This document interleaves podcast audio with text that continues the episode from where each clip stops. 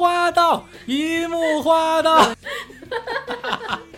冷静点，南湘五，南湘五，冷静点。今天这期我也觉得你你会热血澎湃的，一改往期的那种理性男的理工男那种状态。我我看前面，快点儿，小新说快点儿。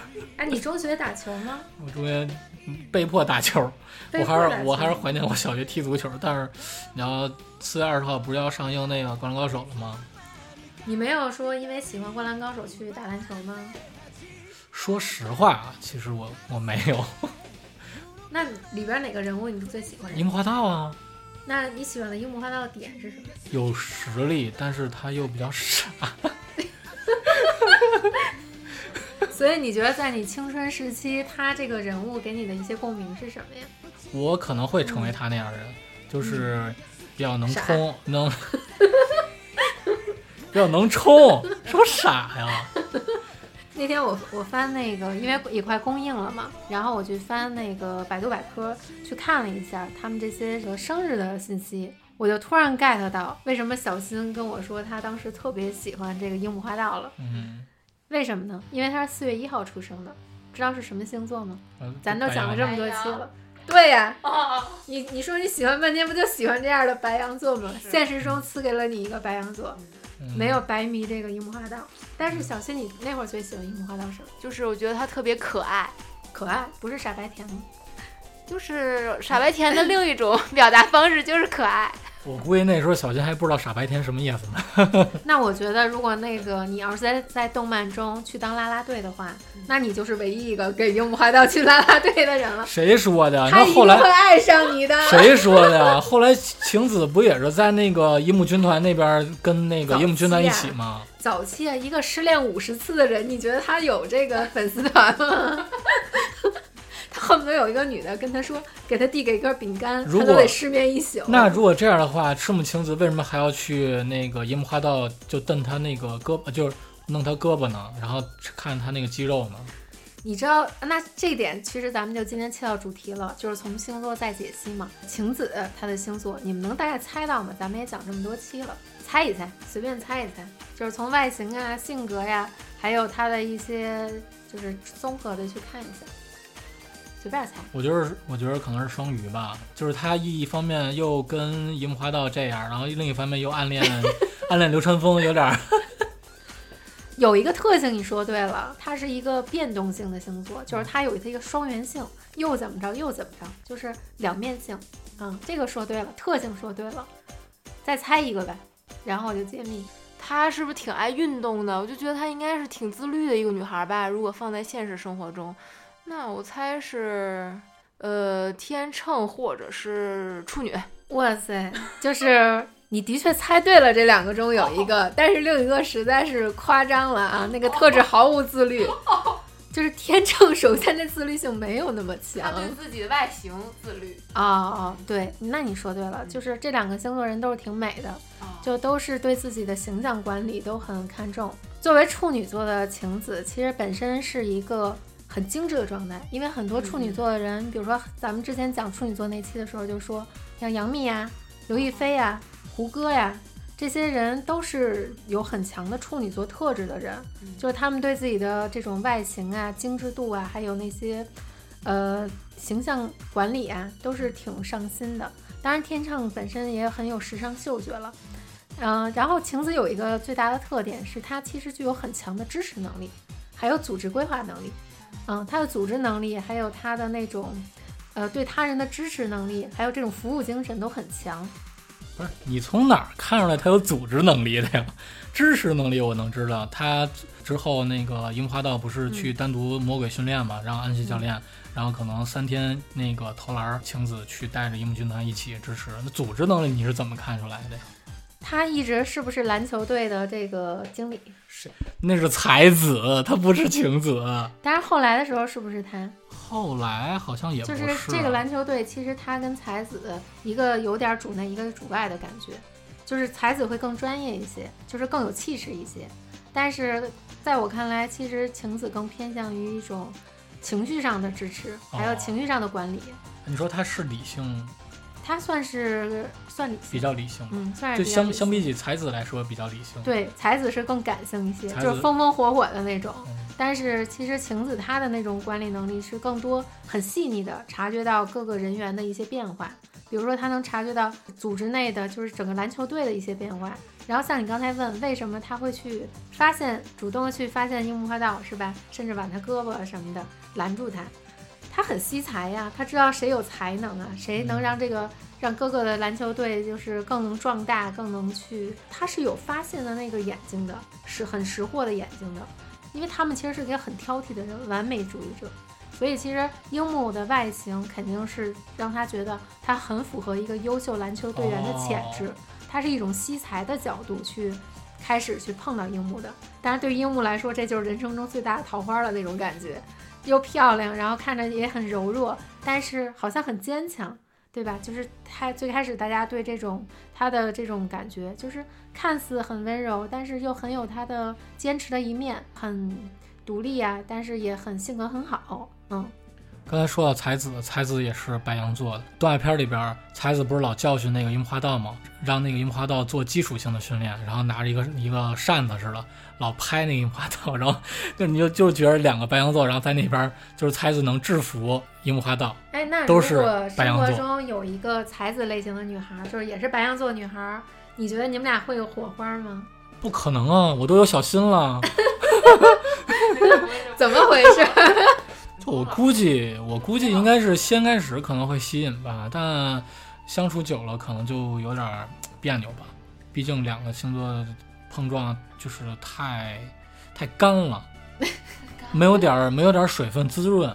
干柴，对啊，白羊座不都是火吗？一就是两个两个火象的一直在燃烧，就感觉肯定会吵架，然后吵着吵着吵。刚开始可能是由由于对方的什么魅力啊、什么就性格呀、等等，这些被吸引，但后来可能相处久了，可能两人的那个关系可能就不会。我觉得简单说，他俩这个脾气都挺暴的，而且男性的，就是从星座角度来说啊，男性女性其实差距挺大的，就是男白羊跟女白羊，他本身的情绪上还有他的情绪反应上就不太一样，反而呢，女白羊会更欣赏能力很强的，不会喜欢这种偏傻白甜，就是勇往直前，勇往直前，然后有时候会过于的莽撞的人，他可能更喜欢的是偏天蝎那种特质，呃，就是让他觉得。或者说偏狮子座的这种性质，很多做事儿会有一些掌掌控力，有把握，不会说特别莽撞的做一些事儿，有时候会情绪化一些。所以说，这是男女白羊他有时候的择偶的问题。你看，你比如说，如果你是樱木花道，为什么他跟宫城良田关系那么好？就跟那臭味相投、一见如故，先打一架，立马成了好兄弟。那不都是那个火象的吗？对呀、他是什么星座呀？狮子吗？狮子座是吧？所以你看，就是在生活中，你找兄弟也会去找就是同样类型的人去吸引到你。为什么你害怕赤木刚宪？赤木刚宪什么星座？我我不害怕赤光线啊、我我害怕什么劲儿啊？花樱木花道会去害怕赤木刚宪，不是对吧？对，刚才不是说到那那个那个才子了吗？啊那你说那个宫城良田不是在动画片里边一直追才子吗？啊，那你说是那个才子不是出呃才子不是白羊吗？嗯，狮子和白羊对吧？就是这就是你想问的是，为什么看似这两个是合的，对吧？对啊，白羊本来是喜欢狮子，为什么狮子的他倒追回来没有追成功？嗯，因为狮子座也分低阶和高阶。你有没有发现最开始那个宫城良田，他的那个表现出的狮子状态是那种浮夸炫耀，就有时候臭屁，然后那种状态，有时候就是傲娇的那种状态。但是其实真正能吸引白羊座的，反而是更高阶的那种狮子座的能量，比如说他的这种实力、展现力，还有他的控场能力，就是他的才华。你看，一旦那个工程慢慢的，什么时候才真正吸引到才子？反而是真正的他进入到找到自己的这个优势的时候，嗯找到自己自信的时候。他是工程是对降阳的时候才发挥了真正自己的实力，就是具他们体是哪站我还真忘了，但是我就记得他才子就是鼓励他那一瞬间，他好像找到了自己、爱的力量。其实，其实我觉得啊，才子也嗯知道工程喜欢他，但可能由于那个还在上学肯定，是知道呀。啊，啊不，还不是上学的事儿，真的就是狮子座、白羊座，你们这些火象能量根本就不会在乎是不是上学，想爱就爱，然后想表达就表达。哦那那你说为什么才子不答应宫城良田啊？我说了呀，开始他是低阶的状态，一旦他哦展现出自己的自信的时候，那很迷才子。那就是说，你的意思是嗯等宫城真正发挥自己实力的时候，比方说打全国大赛的时候，然后这个时候可能就跟跟那个他不是你理解的那种，我要获得什么荣誉，嗯反而是他知道先找到自己，他有自信了，而且他找到那种就是自我能真的热爱篮球的时候，不是说我打篮球就是为了吸引女生嗯啊、只是我真的热爱篮球这个事儿，我也很擅长做我的这个就是后后卫的这种角色，展示出自己的在这个里边不可被剥夺的位置的时候。他才能真正的吸引到这才子是吗其他人，就不只是那才子，其他人。那我觉得他嗯。其实是可以，就我觉得他们俩可能以后会在一起，你知道为什么吗？嗯，因为井上学院最最后不是画了一个那个十日后嘛，那个漫画嘛，哦黑板嘛，在日本对，然后最后就是，嗯、说宫城在阳台、学校阳台，就是不是阳台，就是顶楼上，嗯。然后拿着一本书在看，那本书就让如何成为队长。哦，啊、嗯然后我觉得啊，就是在宫城学完这本书之后，他有自己的想法，怎么样才能够就是当好一个队的队长的时候，嗯他可能就会散发出自己狮子座这种魅力了，然后可能才子就嗯，被吸引了，对吧？而且就像我说的，其实工程是需要一些爱的肯定、爱的力量 爱的肯定，因为狮子座本身也是代表一种爱的这种星座啊，它有很强的愉悦性，它会享受爱，也需要爱。嗯，所以我相信很多在青春时期可能会真的喜欢才子跟良田这对 CP 的人，然后经历过这些年以后，可能真的感受到情爱这种过程之后，再回头去看这个青春，也会有一种新的感悟。自己在成熟的时候跟慢慢，呃，不成熟的时候跟成熟之后，你的那种对自我的价值的肯定，对自我的认识，会有一些重新的不一样。嗯，那我觉得就是作为女性的，刚才喜欢樱木花道这样的小新也可以有，就是再谈一谈观点。你在成长的过程中，有没有对这个动漫或者说对自己喜欢特色的男人有一些改变呢？嗯，我这些原来年都过去了，对我以前上学的时候也是曾经喜欢过这种比较热血的男生，然后就是往前冲，那是那只是停留在上学时期。但是现在的话，我更喜欢那种才华横溢型的男孩儿。又帅还得有才华。嗯，帅的话对于我来讲就还好，我嗯是更喜欢这个这个男生的一种嗯灵魂、灵魂类型的。那他是谁？现在如果让你套进这个动漫，有没有这个对应的这个样子？我跟你说吧，就其实我觉得啊，有才华就是仙道。嗯嗯，对对。那你是真有眼光，他那不是帅了，那是仙儿了。就是仙道给人的感觉就是，我其实就是仙道比较爱钓鱼嘛，哎，我觉得有一点特别有意思，仙道反而有点水瓶座特质。你这水瓶座父母还没 还没爱够呢，为什么呀？因为他其实又有才华，又享受孤独，哦，又接近人群，很随和，哦对所有人都很就是融合。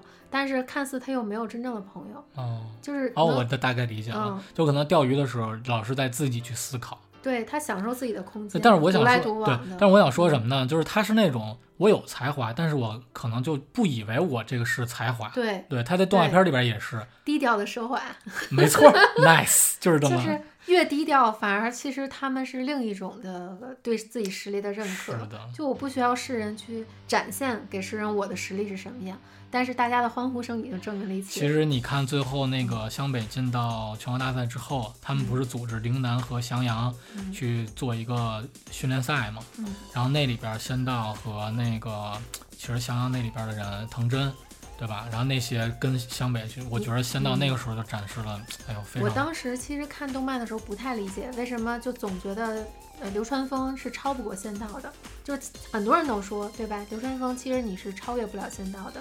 这些年回过头来再说了解星座特质以后，现在我突然明白了，嗯因为流川枫是个摩羯座，嗯他本身就是靠经验，然后自我挑战，就是不停的挑战困难，不停的就是得到认可，新的认可，然后呃，他有一个目标，会有一些挑战的对象，有一些挑战的目标，他要去挑战。所以说那会儿的仙道章是他的第一个挑战目标，对吧？嗯嗯，他他有那么一个心中想要超越的对象，然后那会儿安西教练才会说嘛，说你其实，说那句话就是你先成为日本第一的篮球手就行了。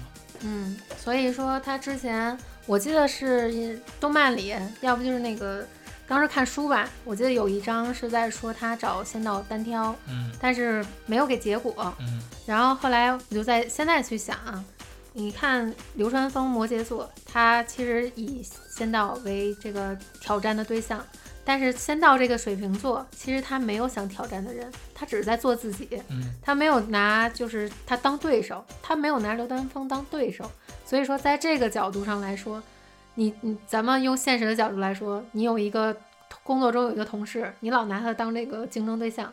但是人家其实就是想做自导自己的东西，从来没有觉得就是拿你当成一个竞争对象，所以就是谁的等级高，谁的等级低，会一下就出来了。我估计啊，嗯就是这种水平的这种，嗯他可能因为没有人对比，他就是想自我的一个提升。那我估计他嗯提升的能力和，比方说流川枫，他想对比仙道去提升，可能仙道要提升比他还要强。或者说，一个是天才型选手，一个是努力的天才型选手。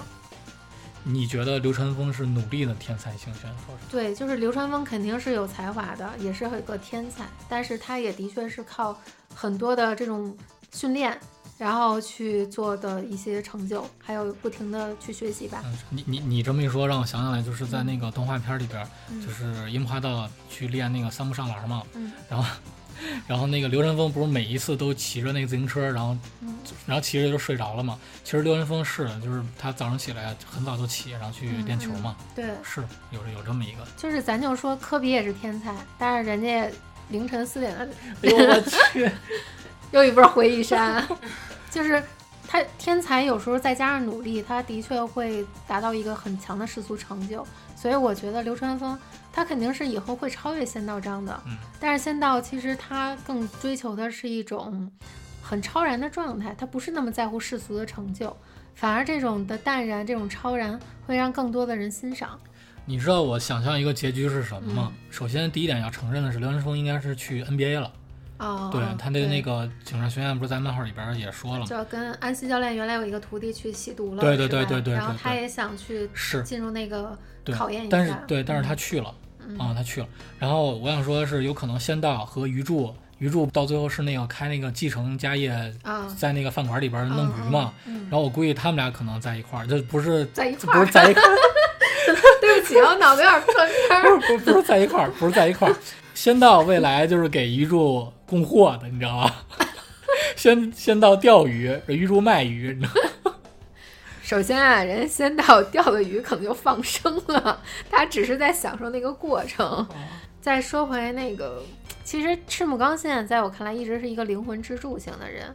然后我不知道，就是如果让你猜在赤木刚宪，或者说以你自己，其实一直这种大猩猩的角色，在现实生活中真有这么一个角色，你害怕的到底是什么？我肯定不害怕，但是我会在他的这个权利，就是当一个人有能力的时候，他的底下的人会自然而然的就屈服他。当然不是那种屈服啊，就是可能是褒义的屈服。为什么这个赤木刚宪能有这么漂亮的妹妹晴子？按理说啊，金牛座的赤木刚刚宪，他应该是很有气质的，当然那点颜值应该都遗传给他妹妹了，他没有遗传到。我觉得啊，赤木刚宪应该是随他爸，然后然后赤木晴子随他妈。就是赤木刚宪呢，他有一点把金牛座的特质发挥的特别好，就是特别可靠，哦，就是他会让所有人跟他接触过的人都很欣赏他的这种可靠性，还有他的这种掌控性吧。其实只要你交代给他的人事，你都很安心。所以那个你看流川枫其实觉得自己挺挺那个牛逼的，嗯但是他也对大猩猩挺挺服气的。嗯，然后因为金牛座还有一个点叫资源，就是你要看他又有实力又可靠，比起那个，然后情商也会相对高一些。比起其他星座来说，他更像一个家里边提供吃喝的那么个大家长啊，对对对，啊，就把你们生活起居都照顾好了。然后我还有我自己的实力，就是基本上在青春时期，你遇到这么一个大哥哥的话，其实你就算再皮，你再叛逆，都会相对的尊重一些，至少是不会做出格的事儿。或者说早熟吧。在在咱们看青春期的这种，其实就是早熟的大哥哥。所以赤木刚宪才让那些三井、银木花道和流川枫，然后去他们家补习。嗯，而且像金牛座的赤木刚宪还有一个点就是容易很闷，就是他不是太容易像比如白羊座那么张扬，或者说像摩羯座有时候太追求世俗，都能看出这个人有野心。他是那种其实就是闷声努力，然后家里应该挺有钱的啊，就是又有又有才华又有实力，然后家里也是挺有挺有钱的那种。所以说整体来说各方面都会有一种在青春期时间吧，大家会觉得。哎呀，这不就是努力的富二代吗？啊，那个感觉。其实赤木刚宪是在《灌篮高手》这动画片里边，呃，动漫作品里边，其实是比较完美的人。就是他最后的结果是去那个叫大学被招走了。嗯，我也记得是。但是其实他是一直在做的是中场，是吧？中锋。中锋。然后就是很符合这种支柱型。嗯，在把其他的各个的角色都配合好，大家都很相信他。因为我记得印象中，几乎所有的重要的传球都是让他想，开始是全是交给他，后来他会把每个人的能力就是很突出，更懂得激发这个，比如说樱木花道的盖盖盖帽啊，对团队当中各每个人的技术特点，对他的组织能力很强，对。嗯，其实有一个人就特别有意思，特别符合那个星座的特质，就是木木。他是个巨蟹座，真巨蟹座的木木。大家对巨蟹座，当时咱们聊一期，其实他就是一个大家长的感觉，但是他是一个阴性能量，所以木木在整个团队里，你会发现他很照顾其他人，更像一个赤木刚宪。如果是爸爸的话，那他就是偏妈妈的那种感觉，嗯，更细腻一点。有时候赤木刚宪在去教育他的其他的人的时候，对，就太刚了。但是木木刚好能去跟其他人走这种情感路线，对，而且木木不像赤木，比方说 木木，我感觉就是打架那一集，嗯，你因为那时候咱我小时候就是每次都是电视点播嘛，然后每次都点到那个就别人啊，每次都点到打架那，然后木木他不就是劝三井嘛，嗯，然后很冷静的说出那句话，嗯，然后然后赤木赤木过来的时候就给三井好几个嘴巴，那集也特别燃，我也看了好多次。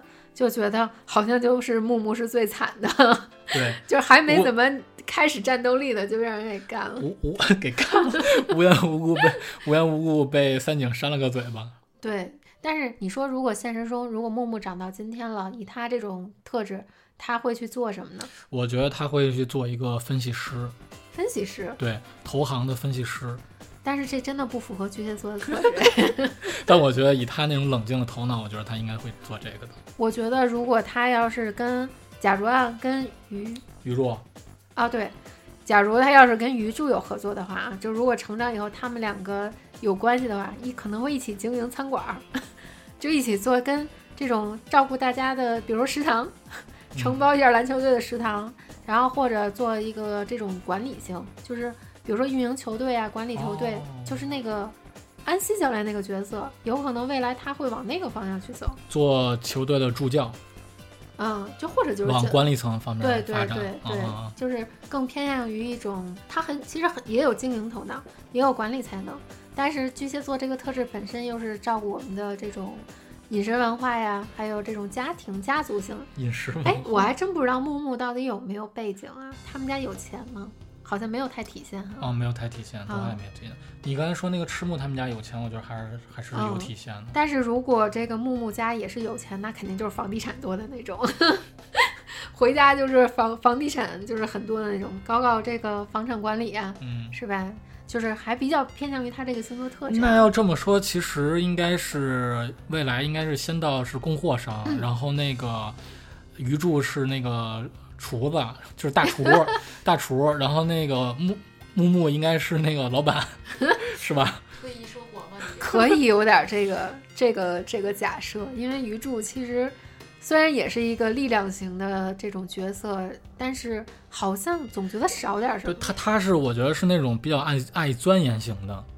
对，有可能。因为没有查到他的资料嘛，我觉得他可能还是偏向于有点像处女座那个特质，而且他有点忍辱负重的感觉，就是为了为了继承家业，然后放弃篮球。嗯，就是为了生活，说或者说为了其他人服务其他人，对，对有些时候会去委屈一下自己，或者牺牲一下自己，就要么就是个处女座，要么就是双鱼座，就会有一些牺牲奉献的感觉。嗯嗯嗯，但是又有一些服务他人的感觉我们聊了这么多，其实我们嗯忽略一个主要人物，就是三井寿嘛。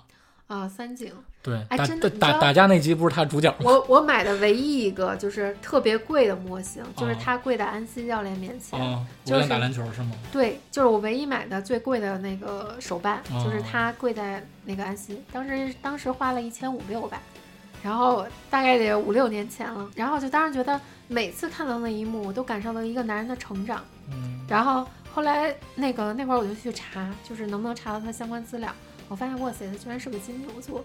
开始我还想不明白，然后后来这些年过来呢，就是更深的了解星座爱占星这个理论以后，我发现就是双子座已经是从五月二十五号开始了，他那个时间点就刚好就卡在了马上就要过渡到双子座这个区间，所以他的个人特色里边肯定是金牛座加双子座，就是这个特质肯定都有。也许还有行星落在了巨蟹座，所以说他的人格是相对的更复杂一些，那个有叛逆吧？呃，会多变一些。嗯就是他有有他好奇的一面，也有他这种叛逆的一面，还有容易被圈层影响，就是小圈的影响，嗯。然后呢，金牛座又带有一些其实固执的一面，所以他又有固执的一面，又有灵动的一面。在他身上，我们可以看到，就是他的那个三分，然后一直我对他的印象都是技巧型，然后灵活技巧型，然后本身自己的这个情商也算高，然后给人的感觉呢，其实就是又有了金牛座那种品味特质。他他尤其是剃完头发以后，我觉得太帅了。就是我觉得其他开始我最喜欢的是樱木花道啊，后来我发现哦，原来我最喜欢是三井寿，因为更沉稳一点儿。啊，说明那时候你已经成熟了，慢慢长大了。然而这种观念变化就在一年之内，那说明这一年是你经历了很多事情啊。只是觉得真的樱木花道太傻白甜了，不够不够太吸引到我。但是我觉得现在好多人可能都愿意成为樱木花道吧？嗯，因为现在这种纯真的东西太少了。对，然然后然后还自己还有实力。呃，当当然了，就是每一个傻白甜都会去成长的嘛。但是最吸引的反而是那种纯真，还有永不言弃的那种精神嗯，啊。但是其实《灌篮高手》每个人物都有他不言弃那一面，只不过可能体现的面相还有人物的刻画会不一样嘛。然后就说回三井寿，我发现就是在网上，就这些年过去了，网上会有一些评选，就是你最喜欢的角色。嗯，我发现三井寿的那个呼声其实是最高的。然后后来，嗯，后来哦我去研究了一下，我不知道这个研究是不是片面啊，就有一种浪子回头金不换。哦，嗯，就是一个男人成熟之后，对自己过去的幼稚也好，或者说弯路也好，就跟古惑仔一样。嗯男生是不是都喜欢古惑仔？嗯但是古惑仔真正迷人的那个，反而不是说在他成为混混的那个状态，是成熟以后为了爱、为了责任、为了梦想，然后去坚定自己的理想，脚踏实地，一步一步起来的。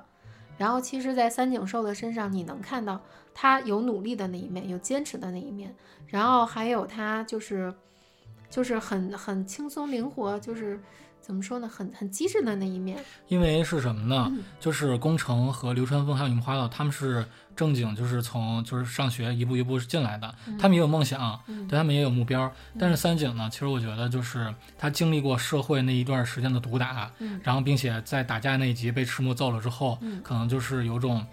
呃，刻骨铭心的、刻骨铭心的那种感觉，嗯所以他回忆之前自己那么优秀，然后现在变成这样，就是觉得可能对于其他人来说，三井的这个动画片里边，感觉对他的一个用意会更深一些。哎，我觉得聊一个人物，其实更好能理解三井座，就是三井寿这个角色。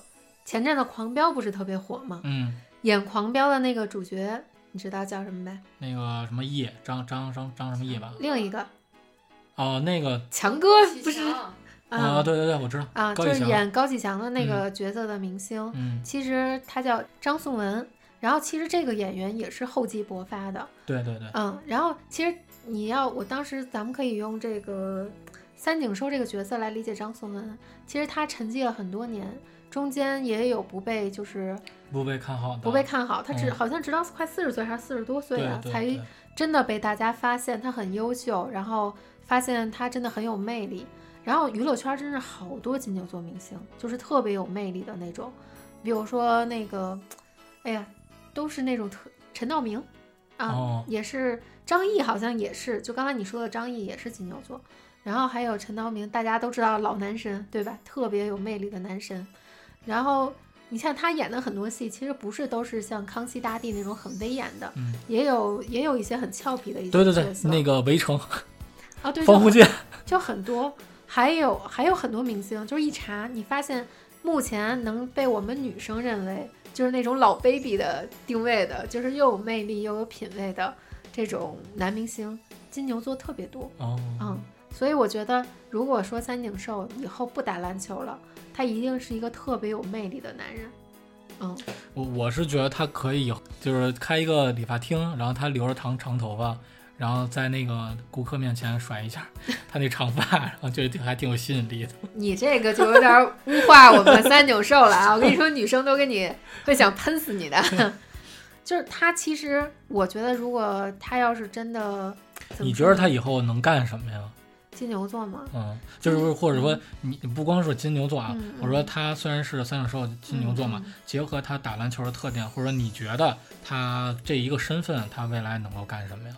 他也许还真是会偏向这种管理，因为金牛座本身是有管理特质的。嗯然后又有一些就灵活性，我不知道他那么崇拜安西教练，嗯他可能也是想去做一些传承吧，但是在什么领域去传承，就是对他的描述，其实资料还是太少了，一直看到的都是他的对自己梦想的坚持。嗯，对，嗯，也许会在就是沿袭安西教练的那个继续吧，当个教练什么的，是吧？嗯、当个教练或者当个真正的在篮球里边会有什么职称，我不知道啊。嗯嗯嗯，就是目前能看到，比如说体坛的啊，体育局的这种，或者什么呢？其实他很很仗义，然后江湖的兄弟也很多，铁男，对，就像铁男这种兄弟，所以就不太好明确定义。你要说聊金牛座可以聊，但是你非得让我把三井寿加进来，我不太好定义他，嗯，因为我觉得像这么有魅力的人，要不干脆进演艺圈儿吧。也许啊，真的被签约当明星，这个还是真是可以的。就留着一头秀秀丽的长发，然后 进进进演艺圈演戏吧就不？需要，他只需要就是他成熟以后的那个状态。哦我说的都是他成熟以后，就是他的魅力值已经超过了，在我心中他超过了其他人，甚至仙道章的这种嗯太佛系的人。但是他的那种魅力是你可以看得到的、摸得着的，嗯。所以我说，也许他，比如说作为一个代言人，嗯，或者说有经纪公司签他，也许他更好的去做一些这种这个宣传，给青少年树立一个榜样。甚至做一个带有传播者的这种有商业价值的一个人，就是也也许会更好。